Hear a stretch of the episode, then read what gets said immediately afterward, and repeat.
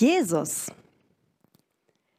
Jesus ist der Hauptfokus, auf den ich jetzt mit euch kommen möchte. Und wir können die Bedeutung von Jesus gar nicht zu groß einschätzen. Deswegen habe ich ganz groß hier drauf Jesus geschrieben. Wir können es noch viel größer machen oder noch viel, viel, viel, viel größer.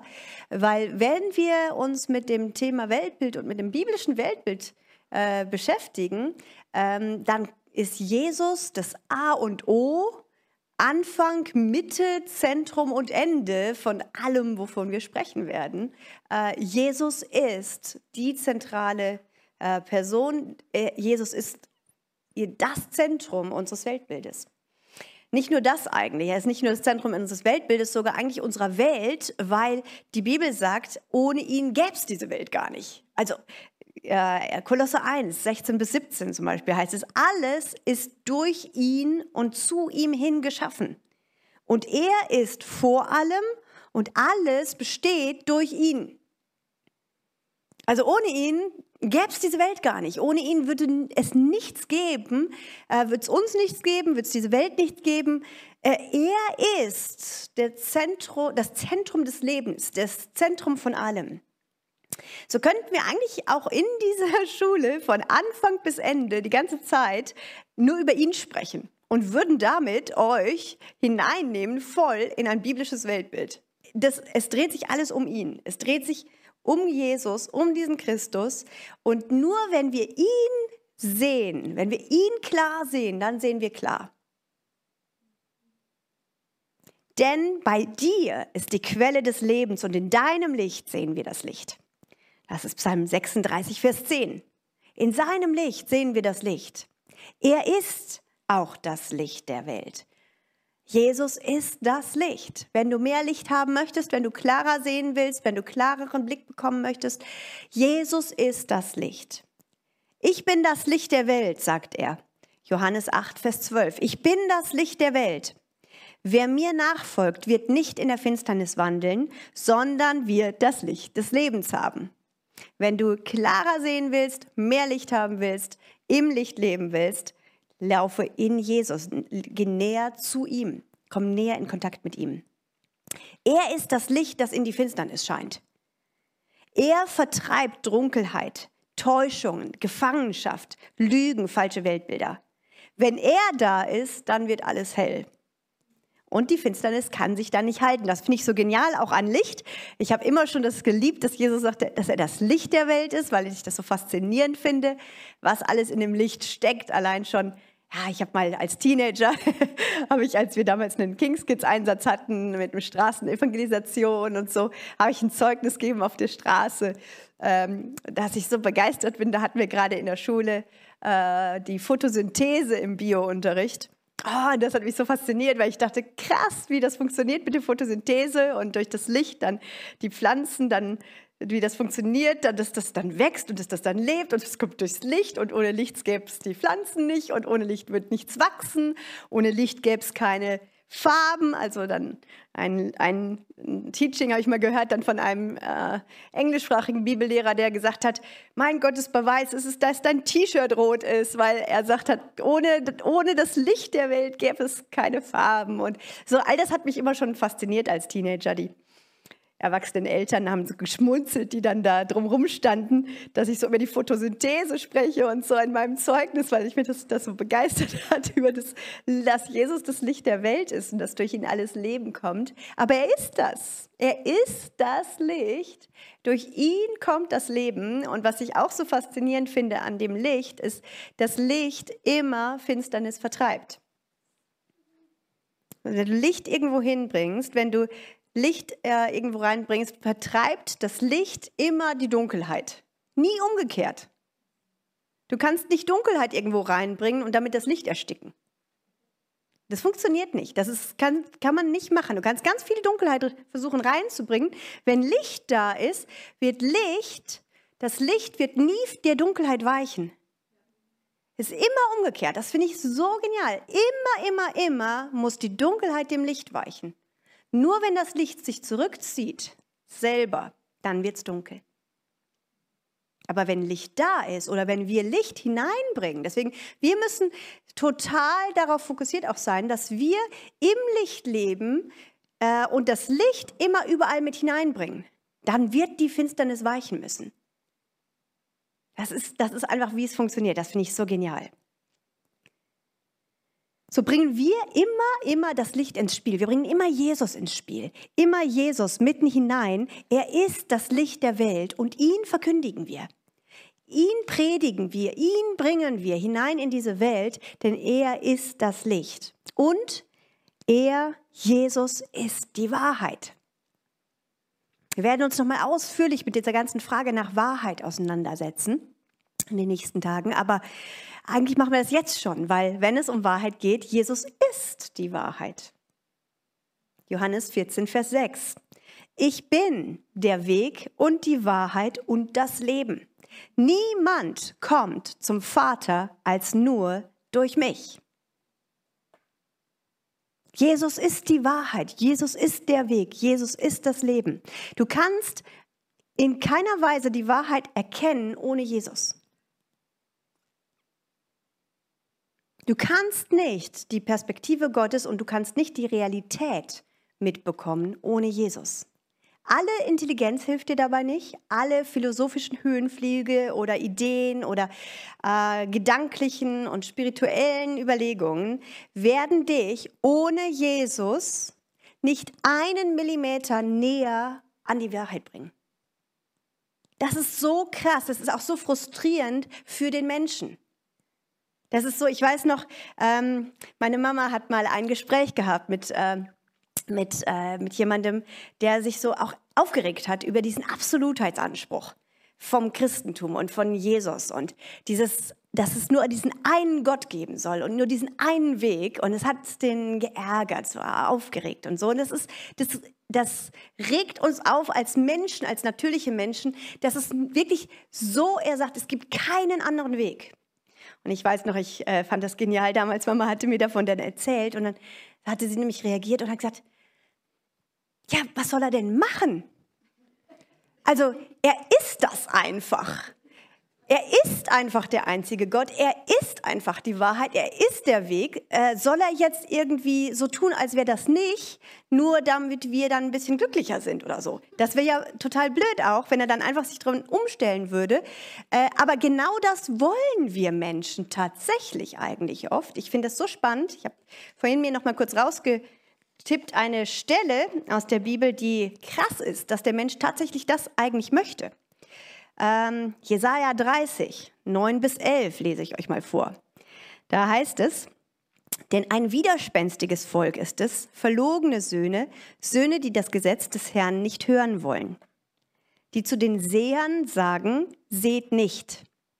Und zu den Schauenden, schaut uns nicht das Richtige, sagt uns Schmeicheleien, schaut uns Täuschungen, weicht ab vom Weg und biegt ab vom Pfad, lasst uns in Ruhe mit dem Heiligen Israels. So krass. Das war jetzt die Elberfelder Übersetzung. Ich lese euch nochmal die gute Nachricht Bibel vor, weil das so krass ist, wie das hier ist. Aber das ist eine typische Beschreibung vom Menschen, der sich empört und sich gegen Gott auflehnt. Gleiche Bibelstelle, Jesaja 30, 9 bis 11 in der guten Nachricht Übersetzung. Sie sind ein eigensinniges Volk, meine Kinder wollen sie sein, aber sie sind Lügner. Sie wollen nicht hören, was der Herr, äh, was ich, der Herr, von ihnen verlange.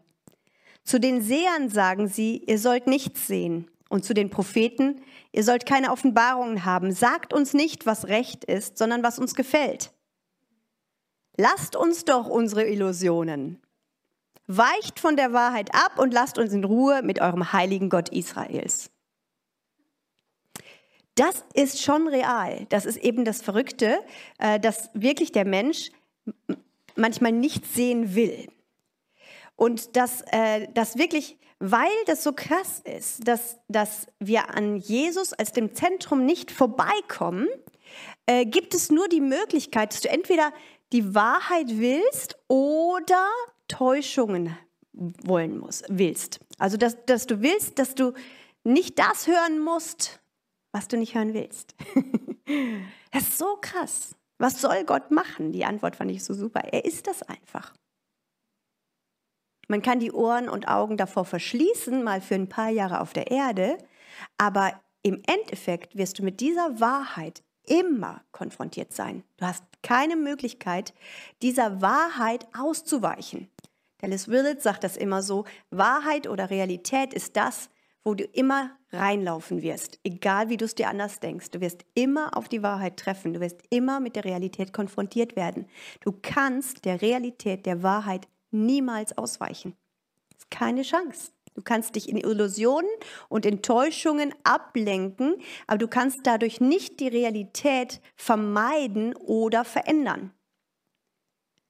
Die Realität, die Wahrheit ist einfach, wer sie ist. Und er, Christus selbst, ist diese Wahrheit. Er ist die Wahrheit. Und das ist wirklich, das ist so extrem, dass wir das, ich glaube, dass wir das äh, wieder und wieder hören müssen, dass, dass, dass, ähm, dass es wirklich einfach real ist, dass es keinen anderen Weg gibt. Dass es ist nur Christus, es gibt keine Alternative. Also das ist wirklich ich habe euch die eine Bibelstelle Johannes 14,6 gesagt, aber auch nochmal Matthäus 11, Vers 27. Niemand kennt den Sohn als nur der Vater und niemand kennt den Vater als nur der Sohn und wem es der Sohn offenbaren will. Oder Apostelgeschichte 4, Vers 12. Und es ist in keinem anderen das Heil. Denn auch kein anderer Name unter dem Himmel ist den Menschen gegeben, in dem wir gerettet werden müssen. Es gibt keinen anderen Weg, es gibt keine Alternative zu Jesus. Wenn du Leben haben willst, wenn du in Realität leben willst, kommst du an Jesus niemals vorbei. Du kannst nur wählen zwischen Leben oder Tod. Einen anderen Weg gibt es nicht. Und das ist äh, ja, das ist wirklich etwas, was uns auch gerade in der westlichen Welt widerstrebt. Wir denken manchmal, auch wenn es mit den geistlichen Dingen zu tun hat, mit Reich des Lichts, Reich der Finsternis, wo wir wie äh, Wind umgehen, und dann denken wir, ja, ich habe mit beidem so nicht richtig was am Hut, ich bleibe so in meiner neutralen menschlichen Zone. Und wir denken, ja, geistliche Dinge interessieren mich halt einfach so nicht. Äh, oder wir denken, das ist nicht überall dann äh, relevant für jeden. Aber das ist nicht wahr. Es gibt keine neutrale Zone.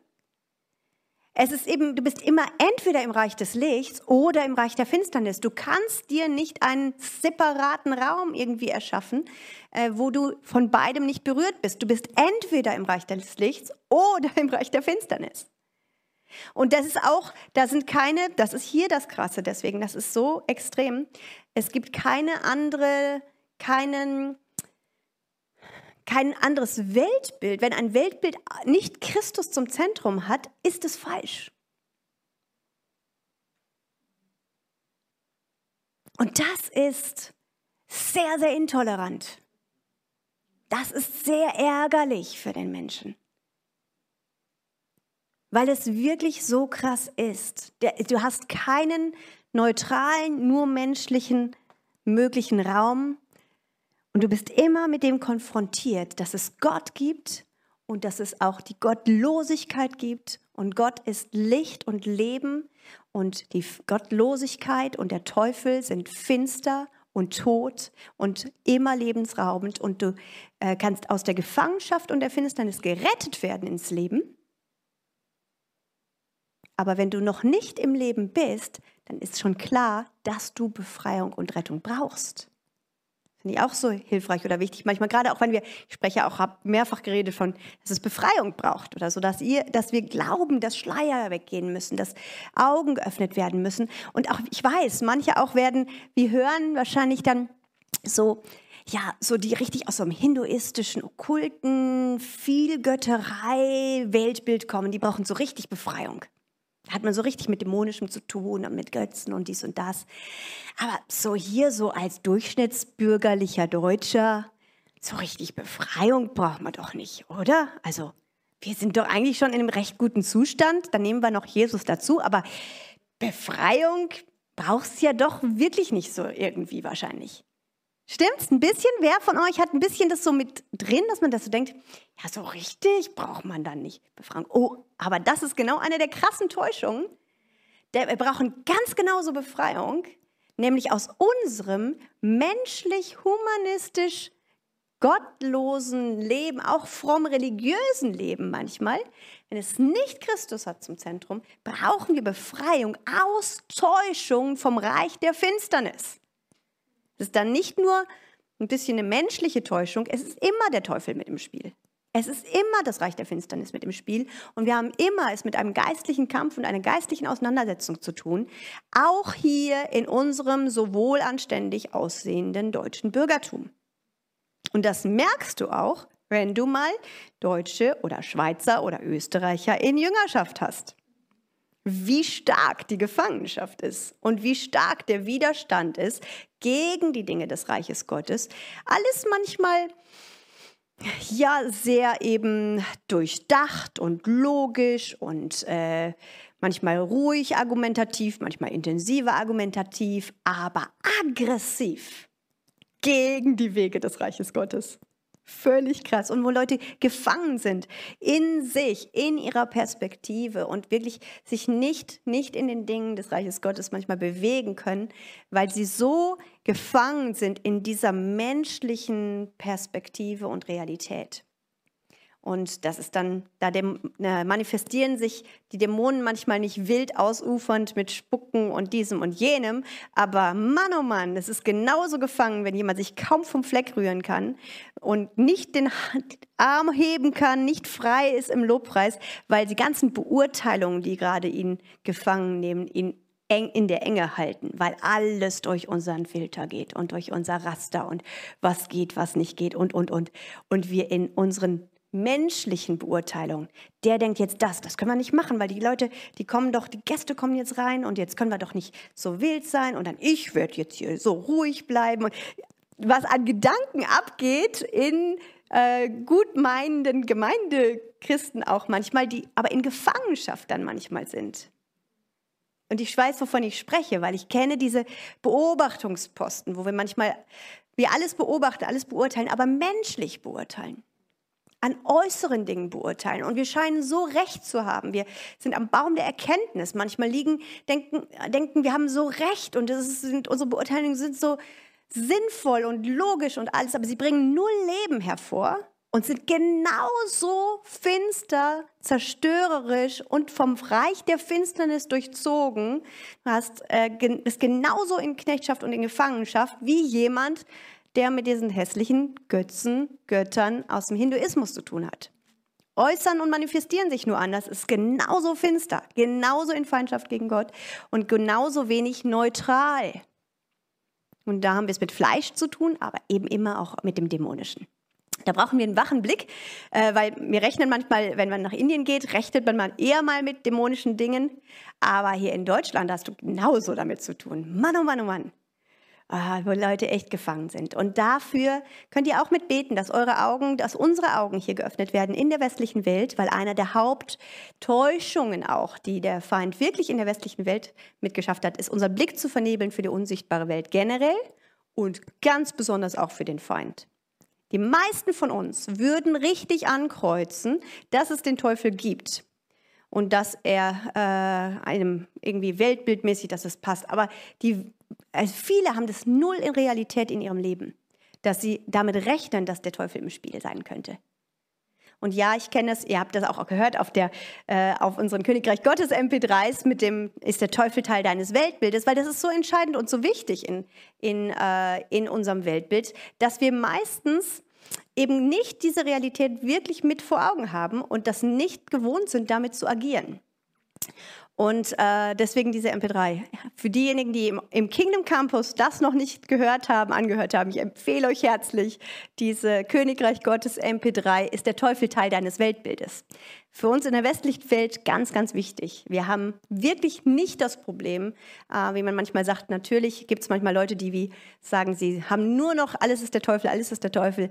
Aber es ist nicht so richtig das Hauptproblem, was wir haben in der westlichen Welt hier, ähm, wo wir sagen, ja, man darf nicht hinter jedem Busch einen Dämon sehen. So, ich weiß nicht, wer den Spruch schon mal gehört hat.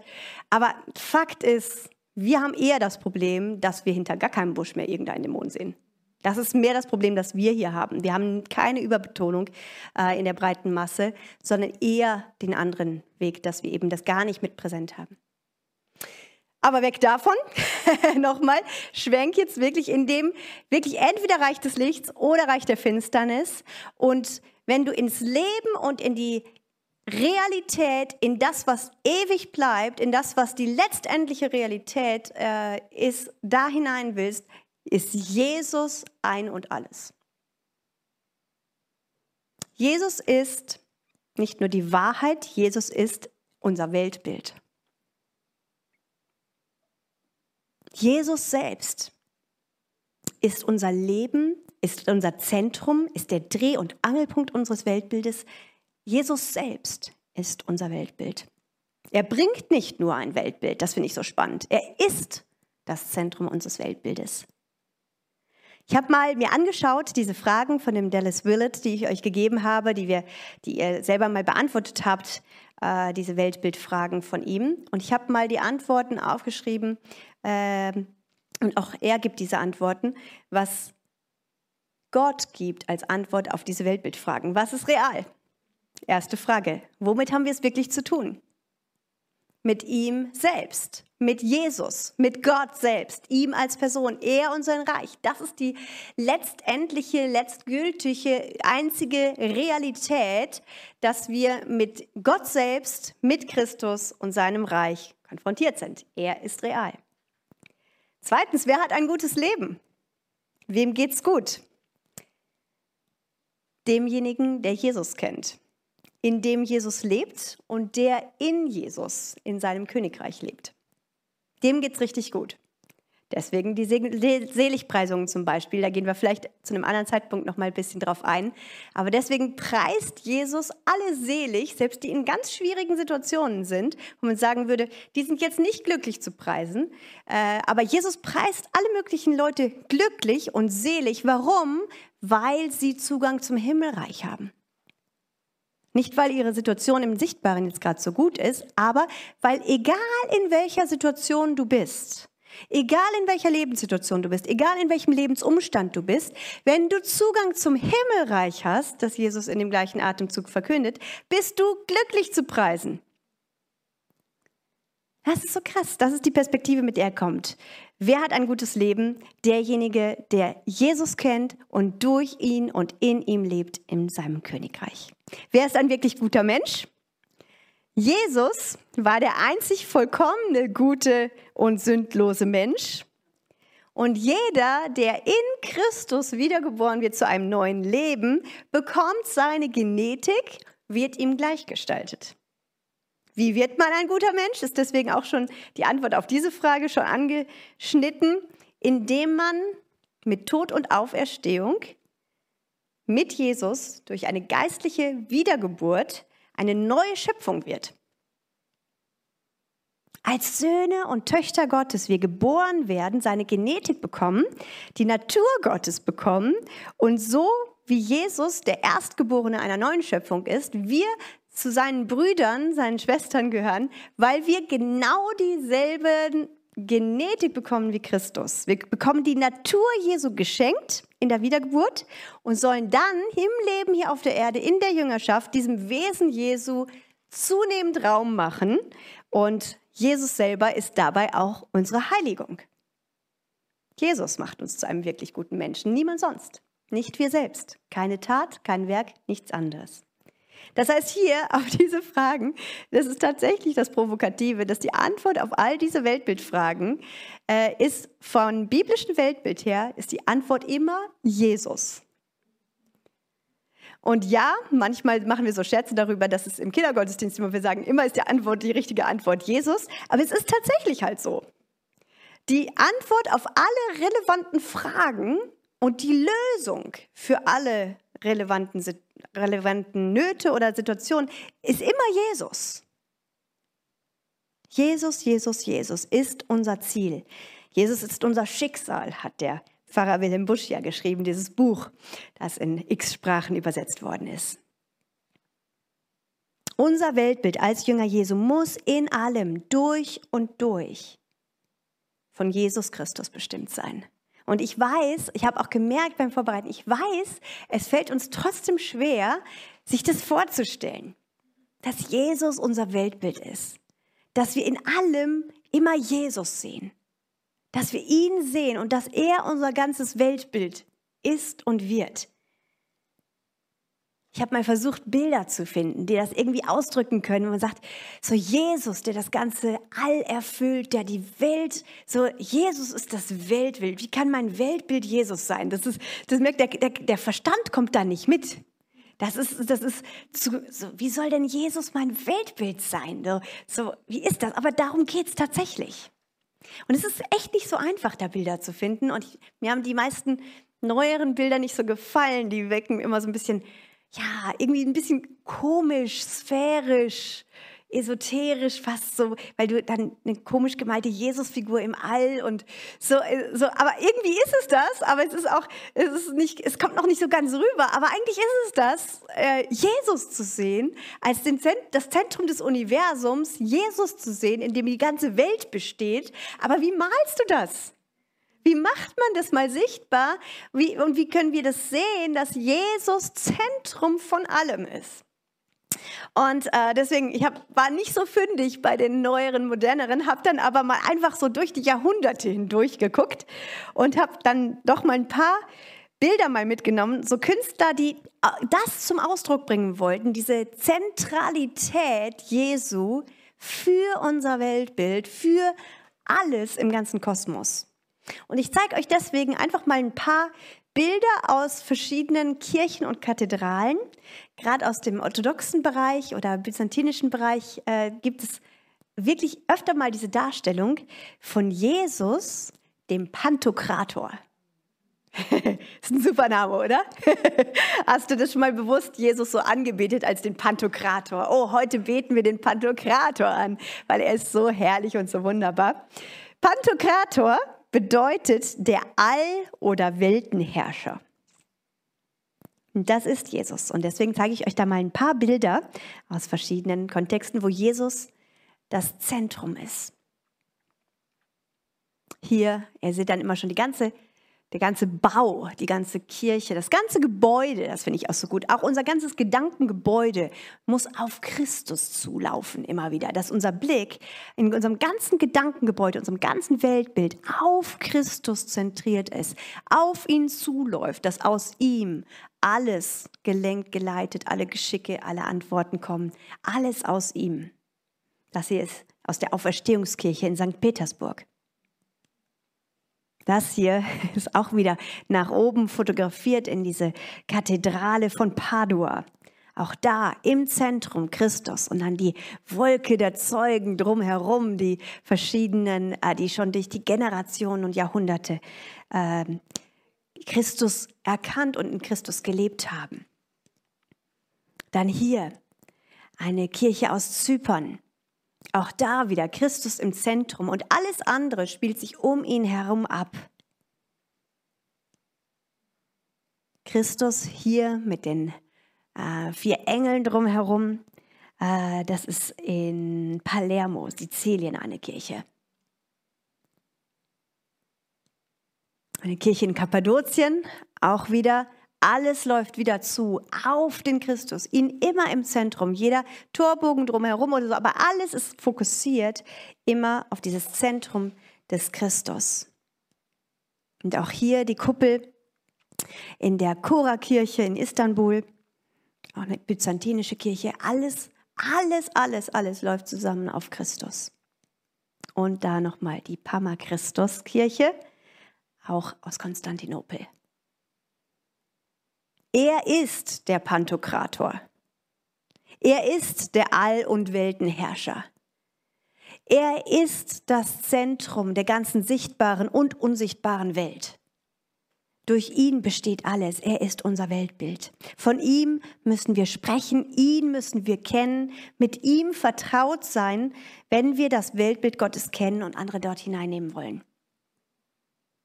Ich das, finde es genial auch immer bei Paulus, der sehr so viel gelehrt, theologisch gebildet und ein exzellenter Lehrer war.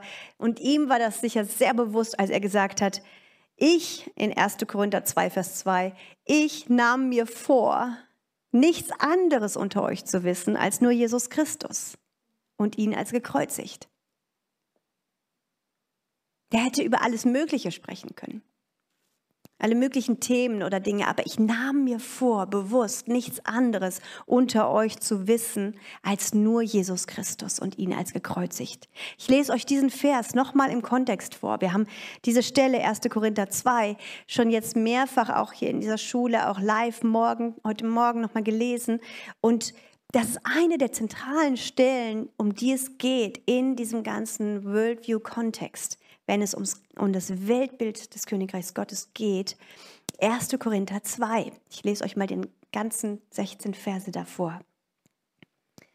Und ich, als ich zu euch kam, Brüder, kam nicht, um euch mit Vortrefflichkeit der Rede oder Weisheit das Geheimnis Gottes zu verkündigen.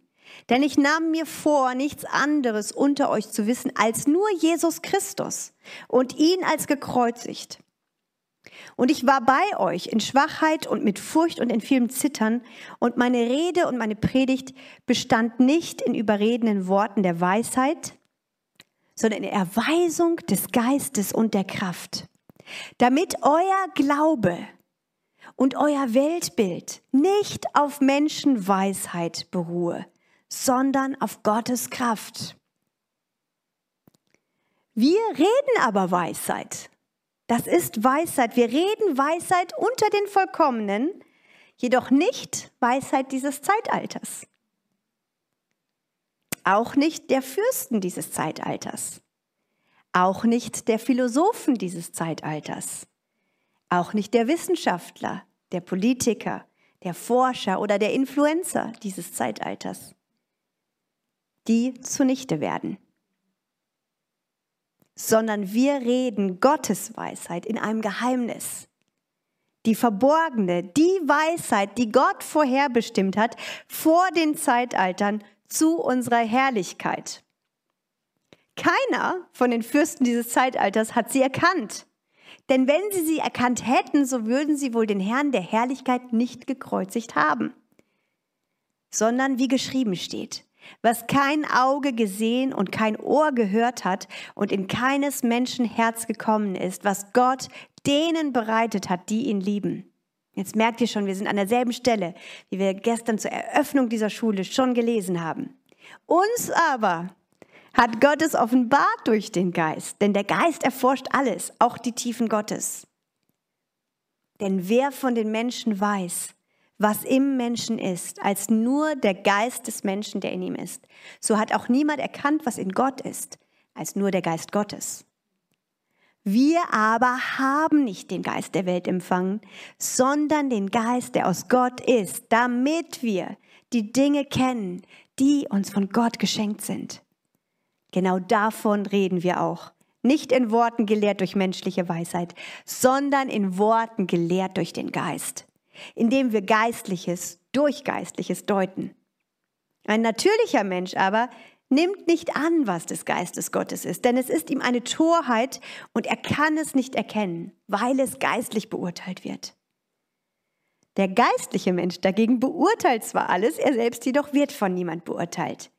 Denn wer hat den Sinn des Herrn erkannt? Wer ist es, der ihn unterweisen könnte?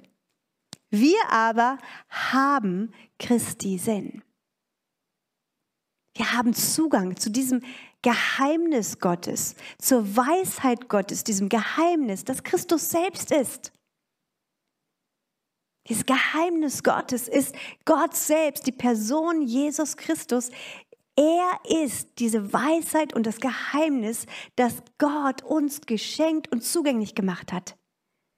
Gott nimmt uns hinein in seine Dimension, in seine Sicht und bei ihm finden wir alles an, an, an Erkenntnis, an Klarheit, an Wissen in ihm, Kolosser 2, Vers 3, liegen verborgen alle Schätze der Weisheit und Erkenntnis. In Christus. So entdecken wir also in Jesus selbst das Weltbild Gottes und je mehr du ihn kennst, desto leichter wirst du Lügen entlarven können und falsche Weltbilder. Das ist der Haupttrick, so wie wir vorhin schon gesagt haben. Die Hauptlösung, äh, um falsche Weltbilder entlarven zu können, ist, kenne ihn. Kenne Christus, kenne Jesus tiefer und äh, sei vertraut mit ihm und du wirst Lügen leicht entlarven können. So öffne auch jetzt, auch in diesen Tagen, dein Herz und deinen Sinn neu, um Christus und das Weltbild, das er mit sich bringt, tiefer zu entdecken. Auch gerade wenn du im Wort liest. Ich bete, dass unsere Augen geöffnet werden, dass wir neu das Wort lesen können. Ich, diese, Bibel, diese Bibelstelle ähm, von 1. Korinther 2, die könntet ihr lesen, lesen, lesen. Ich merke, ich habe die jetzt viel gelesen, auch in den letzten Wochen immer wieder nochmal, weil ich merke, wie real das ist. Und wo ich wirklich neu äh, diesen Zugang in die Realität, wer Christus ist und dass er alles ist, wirklich begehre und auch merke, dass wir den brauchen. Und ich möchte euch noch in zwei Bibelstellen reinnehmen. Das sind zwei Stellen, die man sich sehr gut merken kann, äh, weil ich das finde ich immer total cool. Das sind nämlich bei, in beiden Stellen sind es dieselben Kapitel und Verse. und das ist Kolosser 1, 15 bis 23 und Epheser 1, 15 bis 23. Diese beiden Bibelstellen sind auch nochmal für mich zentral, wenn es um diese Sicht auf Christus, unser Weltbild geht. Kolosser 1, 15 bis 23, damit starten wir mal. Da ist die Überschrift, die in äh, der Elberfelder genannt wird, ist Jesu Größe und Werk. In der Einheitsübersetzung lautet die Überschrift Christus, der Erstgeborene und Erlöser des Alls. Die Hoffnung für alle sagt, Christus steht über der ganzen Schöpfung. Die Luther-Übersetzung, Christus, der Erste in Schöpfung und Auferweckung. Und dann noch ein paar englische Titel, weil ich die Titel so genial fand. Uh, in der New International Version, The Supremacy of the Son of God. Also die Überlegenheit und Vormachtstellung des Sohnes Gottes. Dasselbe wird ausgedrückt mit dem Ausdruck The Preeminence of Christ. Die Überlegenheit, Vormachtstellung. Das ist in der English Standard. Oder die New International Readers sagt einfach, Christ is far above everything. Christus ist weit über alles größer und gewaltiger. Er ist äh, der Erste, alles erfüllt. Das lese ich euch auch vor. Ihr könnt es entweder mitlesen, aufschlagen, aber ihr könnt auch die Augen einfach zumachen und es zuhören, während ich das lese. Das ist jetzt Kolosser 1, 15 bis 23. Er ist das Bild des unsichtbaren Gottes, der Erstgeborene aller Schöpfung. Denn in ihm ist alles in den Himmeln und auf der Erde geschaffen worden, das Sichtbare und das Unsichtbare. Es seien Throne oder Herrschaften oder Gewalten oder Mächte. Alles ist durch ihn und zu ihm hin geschaffen. Und er ist vor allem und alles besteht durch ihn. Und er ist das Haupt des Leibes der Gemeinde. Er ist der Anfang, der Erstgeborene aus den Toten, damit er in allem den Vorrang hat. Denn es gefiel der ganzen Fülle, in ihm zu wohnen und durch ihn alles mit sich zu versöhnen, indem er Frieden gemacht hat durch das Blut seines Kreuzes. Durch ihn alles mit sich zu versöhnen, sei es was auf der Erde oder was in den Himmeln ist. Und euch, die ihr einst entfremdet und Feinde wart nach der Gesinnung in den bösen Werken, hat er aber nun versöhnt in dem Leib seines Fleisches durch den Tod, um euch heilig und tadellos und unsträflich vor sich hinzustellen, sofern ihr im Glauben gegründet und fest bleibt und euch nicht abbringen lasst von der Hoffnung des Evangeliums, das ihr gehört habt, das in der ganzen Schöpfung unter dem Himmel gepredigt worden ist, dessen Diener ich, Paulus, geworden bin.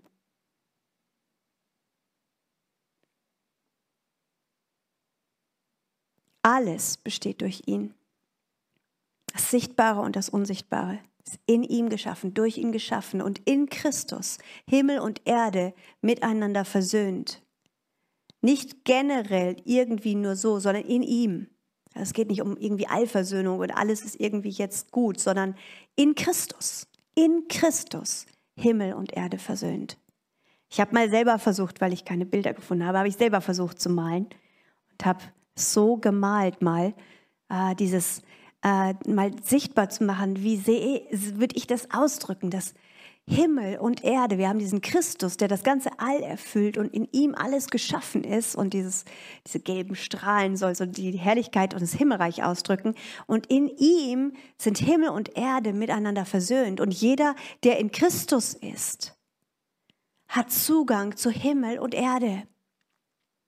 Alle, die in Christus sind, haben in Christus Zugang zum Himmelreich, Zugang zum Thron der Gnade, sind versöhnt mit dem Reich der Himmel, mit Gott selbst, mit dem Vater und leben hier auf der Erde. Und das aber gilt jetzt. Das ist so erstaunlich, das ist so gewaltig und das ist so herrlich. Alles besteht in ihm. Ich bete, Herr, dass du unsere Augen immer wieder äh, äh, wirklich öffnest und durchleuchtest in dieser Zeit. Dass wir Christus mehr entdecken, wirklich in, diesem, in dieser gewaltigen Größe und in der Realität, dass es hineintrifft in unser Leben. Und ich danke dir, Herr, dass du das für uns hast, dass wir dieses Geheimnis Gottes kennen dürfen. Dass du uns Christi Sinn gegeben hast und den Heiligen Geist, dass wir wirklich dich kennen dürfen als den, der du bist, Christus. In deiner Größe und in deiner gewaltigen Herrlichkeit und Herrschaft, Herr. Ich werde euch die zweite Bibelstelle vorlesen. Epheser 1, 15 bis 23. Deshalb höre auch ich, nachdem ich von eurem Glauben an den Herrn Jesus und von eurer Liebe zu allen Heiligen gehört habe, nicht auf, für euch zu danken. Und ich gedenke euer in meinen Gebeten, dass der Gott unseres Herrn Jesus Christus, der Vater der Herrlichkeit, euch gebe den Geist der Weisheit und Offenbarung in der Erkenntnis seiner selbst er erleuchtet die Augen eures Herzens, damit ihr wisst, was die Hoffnung seiner Berufung, was der Reichtum der Herrlichkeit seines Erbes in den Heiligen und was die überragende Größe seiner Kraft an uns, den Glaubenden, ist, nach der Wirksamkeit der Macht seiner Stärke.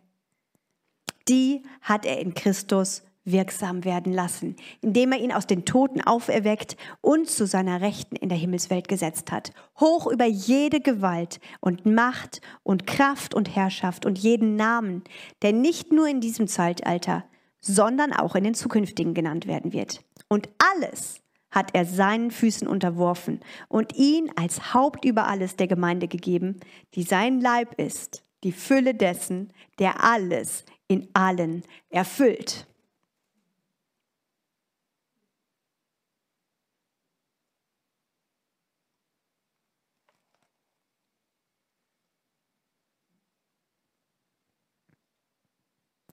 Ich nehme euch auch da nochmal in eine weitere Bibelstelle rein. Ich habe versucht, nochmal ein Bild auch mit dazu zu malen. Jetzt, ihr habt das schon gesehen, dass er das Haupt der Gemeinde ist.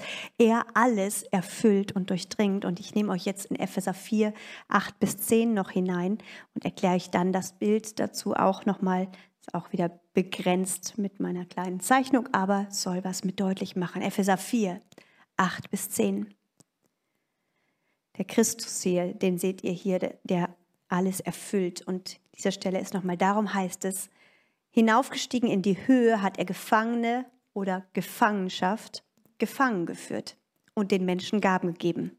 Das hinaufgestiegen aber, was besagt es anderes, als dass er auch hinabgestiegen ist in die unteren Teile der Erde? Der hinabgestiegen ist, ist derselbe, der auch hinaufgestiegen ist über alle Himmel, damit er alles erfülle. Christus erfüllt alles.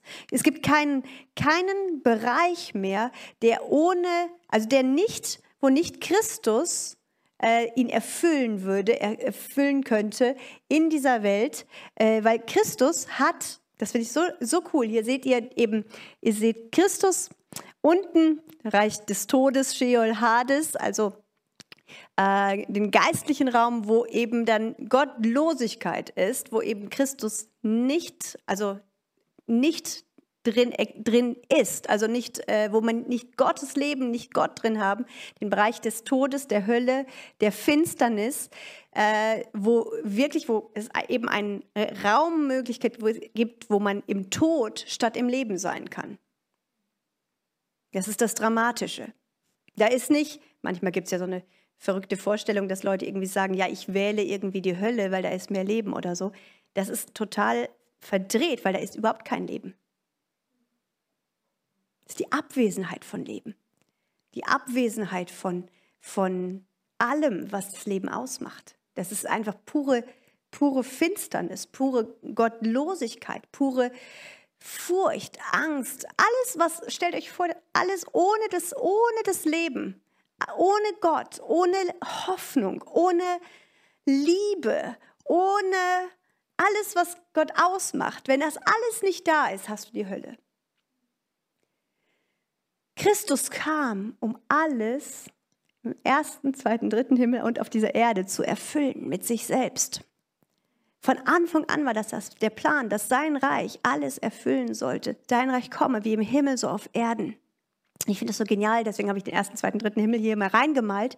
So Christus ist gekommen auf die Erde äh, und er äh, ist jetzt, ist er aufgestiegen und er lebt, äh, sitzt zu Rechten Gottes und das ist im dritten Himmel. Also dieser Herrschaftsbereich Gottes im dritten Himmel, wo äh, der Thronsaal ist und da ist das Haupt.